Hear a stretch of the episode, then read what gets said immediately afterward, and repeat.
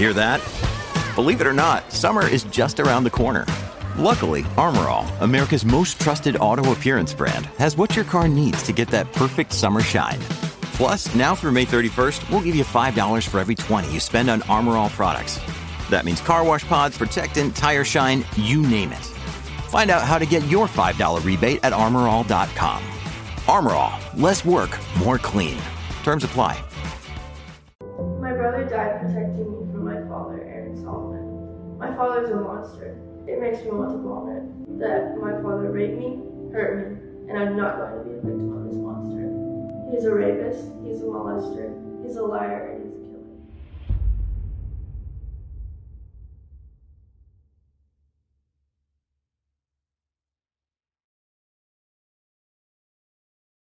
Hello，大家好，我是鬼灵异。在上一期视频中，我分享了安吉对自己婚姻的叙述， 前夫亚伦的不当行为，女儿格雷西因为法官的判决，最后不得不跟着他定义的禽兽爸爸回家。而这一切，儿子格兰特都看在眼里。格兰特也很委屈，也很恼火，他受控于父亲，却保护不了自己的妈妈与妹妹。其实，格兰特有争取过权利。他找到了教会的牧师，他告诉牧师说自己的父亲滥用药物。亚伦会不定期的给妹妹格雷西喝一点什么，在喝完后，妹妹的神智开始恍惚。爸爸把妹妹抱进了房间，他并不允许格兰特靠近，并也锁上了房门。格兰特非常担心，他很肯定这饮料有问题，妹妹会被伤害。但牧师的反馈只是安抚，他说：“格兰特，你太敏感了，你也千万不要受到你妈妈的影响。”二零二零年七月，格兰特刚刚成年的一个月后，他已经经常性的不回家了。他住在一位朋友家。二十号的一早，他有一场棒球训练，从朋友家到训练场有一小时的车程。已经有了驾照的格兰特自行驾车，差不多是在早晨八点二十五分的样子，他抵达了训练场的停车区域。他应该是停好了车，然后下车。然而十九分钟后，九幺幺报警电话被接听。Uh, my my son's truck backed over him, and he's it's rolled over him and dragged him into the ditch, and it's on top of him.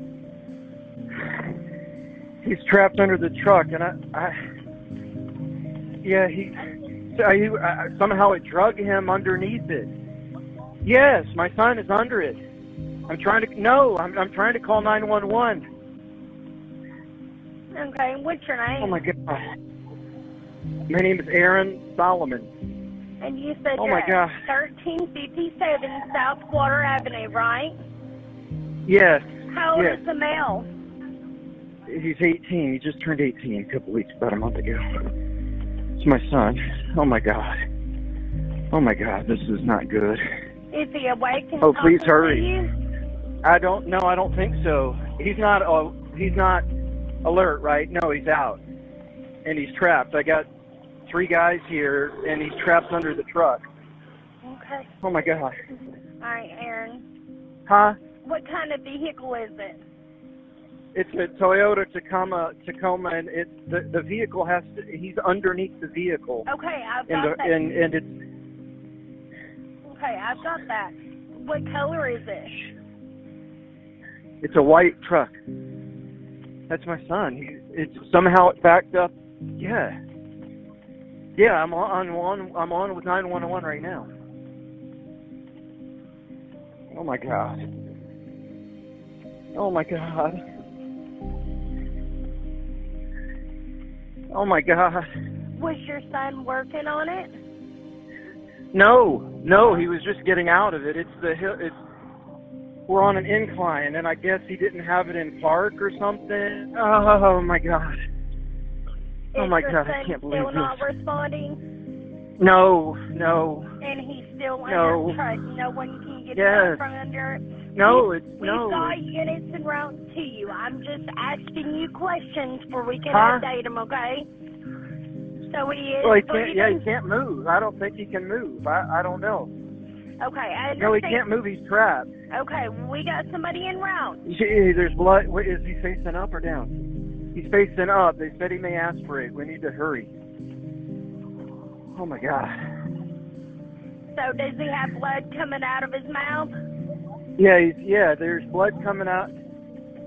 yeah, somehow it drug him down, I think. I don't know whether it wasn't in park or what, or if it didn't engage the brake, or it drug him underneath somehow. Okay. They said he's facing up, Okay.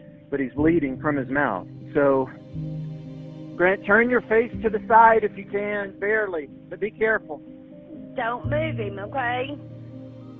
We can't move him. We can't. We can't move him.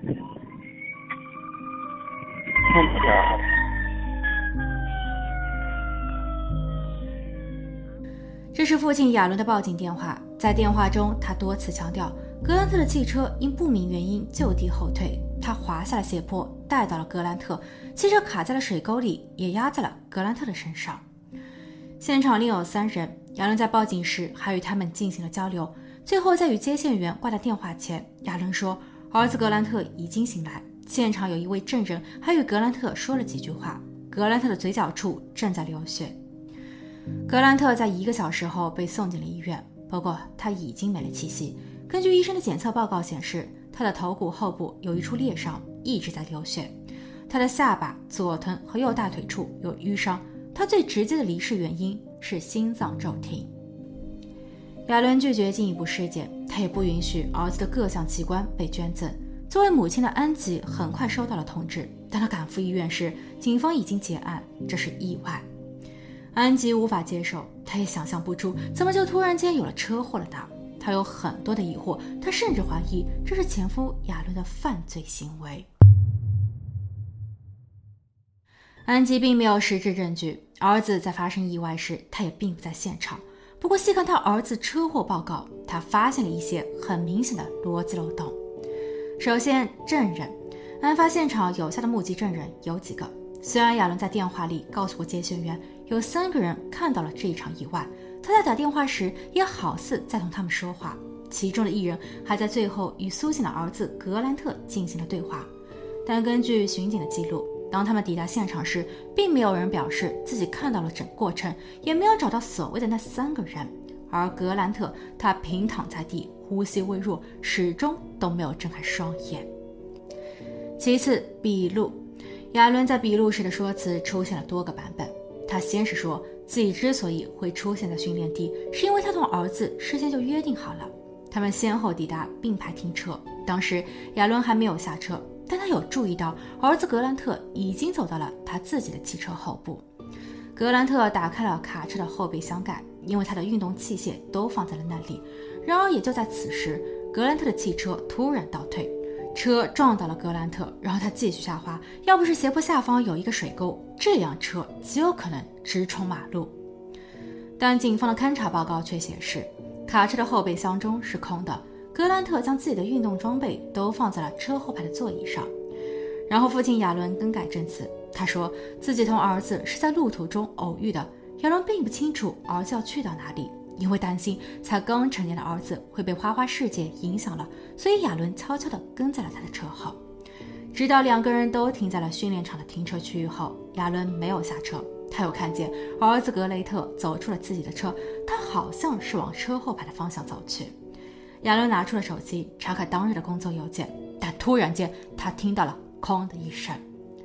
不明所以的亚伦抬起头，此时他儿子的卡车正在不断的后退，直到车卡进了水沟里，亚伦才意识到他的儿子不见了，格兰特被卷入了车底。亚伦赶紧报警，他说他心急如焚。不过有目击者瞧见，事发后的亚伦从头到尾都没有跑下过斜坡查看他儿子的状况。亚伦在停车区域俯视下方，他来回走动，拨打着报警电话，却从未表现出害怕、担忧、关心儿子，或是想要把儿子迅速的从车底拽出的样子。本案的第三个疑点：现场证据。警员拍摄了一张照片，这也是唯一一张显示在路面上有轮胎压痕的照片。经检测，这是左侧前轮在前行时所留下的。那么后来汽车为什么会自动倒退呢？它在滑下斜坡的这一路上，无论是地面还是草地，都没有任何轮胎印记。它卡在了水沟里，不过水沟前的草倒是高高的耸立。按照亚伦的说法，儿子是被汽车卷入后滚下去的，所以他理应当会与地面产生摩擦而流血，但地面上没有任何的血迹。而提到格兰特的伤，其实总共也就四处，头后部的最明显，有可能是钝器伤，还有三处是淤伤。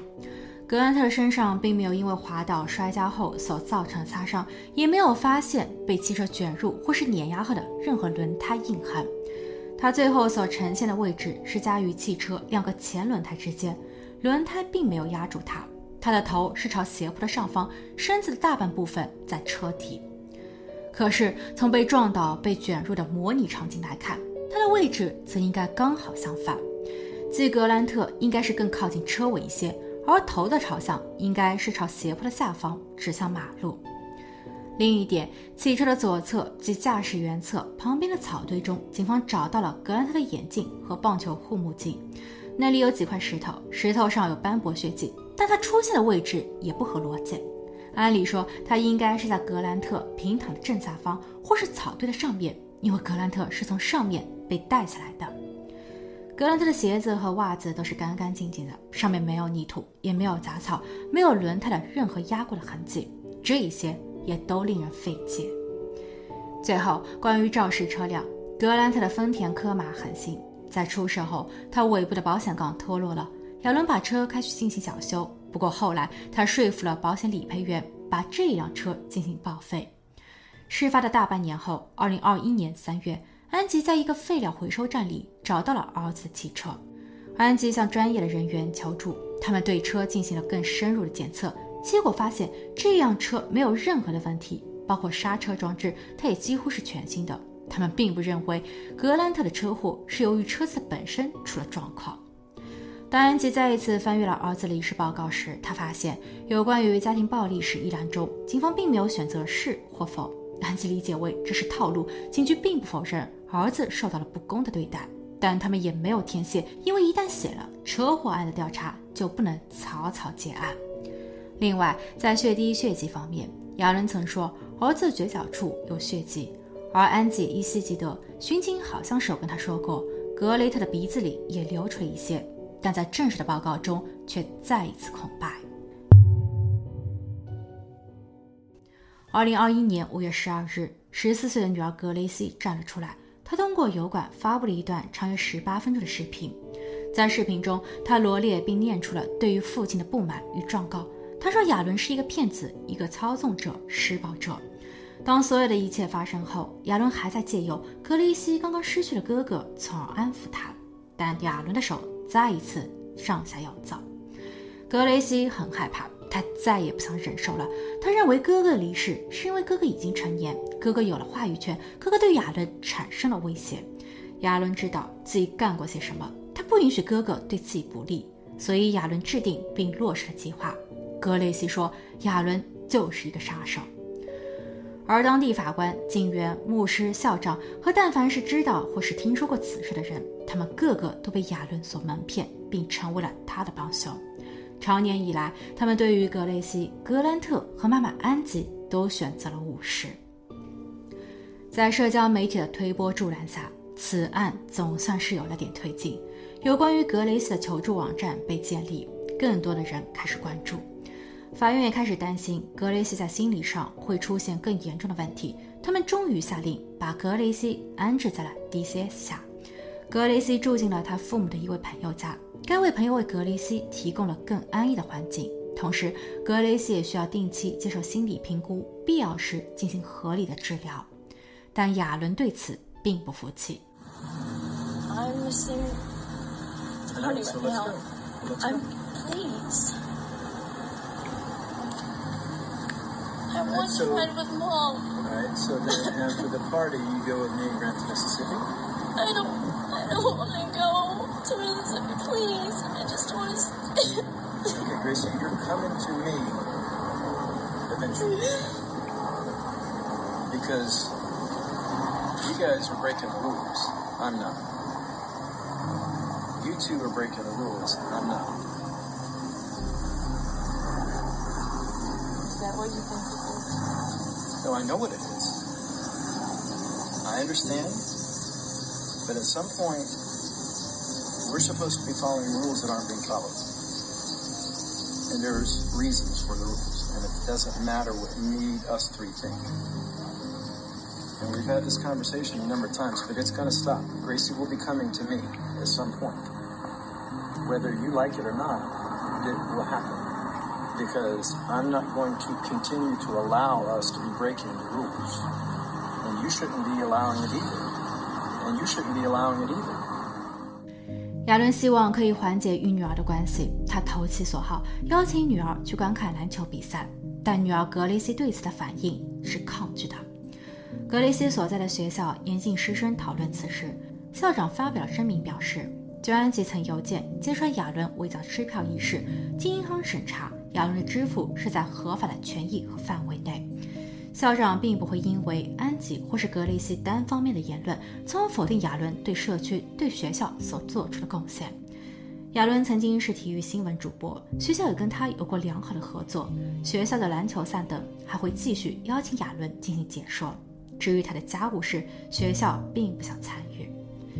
亚伦所参加过的教会也选择了冷处理。不过，亚伦曾聘用的一位清洁阿姨说，当时亚伦刚刚与安吉离婚。他带着孩子们住回到了他的父母家。阿姨在打扫卫生时，亚伦总是有意无意地接近她。他对阿姨说了许多他前妻的坏话。他说他的前妻疯了。阿姨无法考证，但阿姨却注意到了另一个细节：亚伦的眼光不停地在阿姨的身上打转。还有一次，在阿姨清洁浴缸时，他突然发现有人好像是在窗外看着他。他透过窗户望了出去，只见离窗户很近的室外露台上，亚伦正一丝不挂地坐在躺椅上。阿姨看见了他的下面直直的，阿姨吓坏了，她给自己的丈夫和母亲致电，然后悄悄地离开了雇主家。后来亚伦给她致电，说是卫生还没有打扫完，他可以支付双倍的价格，邀请阿姨回来再收拾。阿姨回答说，她再也不干了。